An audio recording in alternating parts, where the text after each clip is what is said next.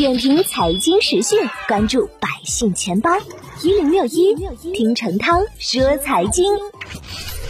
去年九月，因虚拟货币交易炒作活动抬头，扰乱经济金融秩序，滋生非法集资、诈骗、传销、洗钱等违法犯罪活动，危害人民群众财产安全。中国人民银行等十部委发布通知，严格禁止和依法取缔虚拟货币相关业务。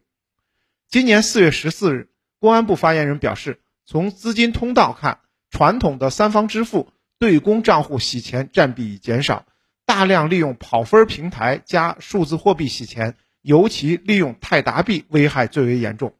近年来，公安机关加大和虚拟货币交易所、银行、第三方支付平台协作，利用大数据手段，及时发现异常可疑账户信息，加大精准溯源打击力度。公安部门建议，交易所、互联网平台掌握大量用户资金和通讯数据，可依托平台数据建立更为完善的分析模型。及时发现风险苗头，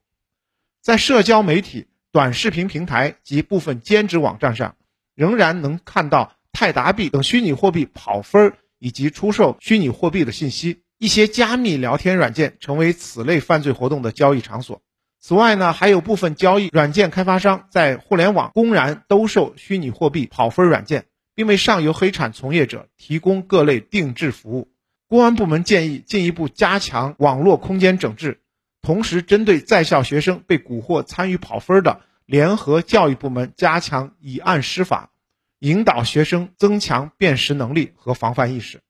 公安民警提醒说，从事虚拟货币跑分参与者，即使在与上游犯罪分子没有事先共谋的情形下，也将会涉嫌帮助信息网络活动罪、洗钱罪、掩饰隐瞒非法所得罪等。跑分并非网络宣传的低风险高利润，一些法治意识淡薄、贪图小便宜、以为兼职赚快钱的群体应提高警惕。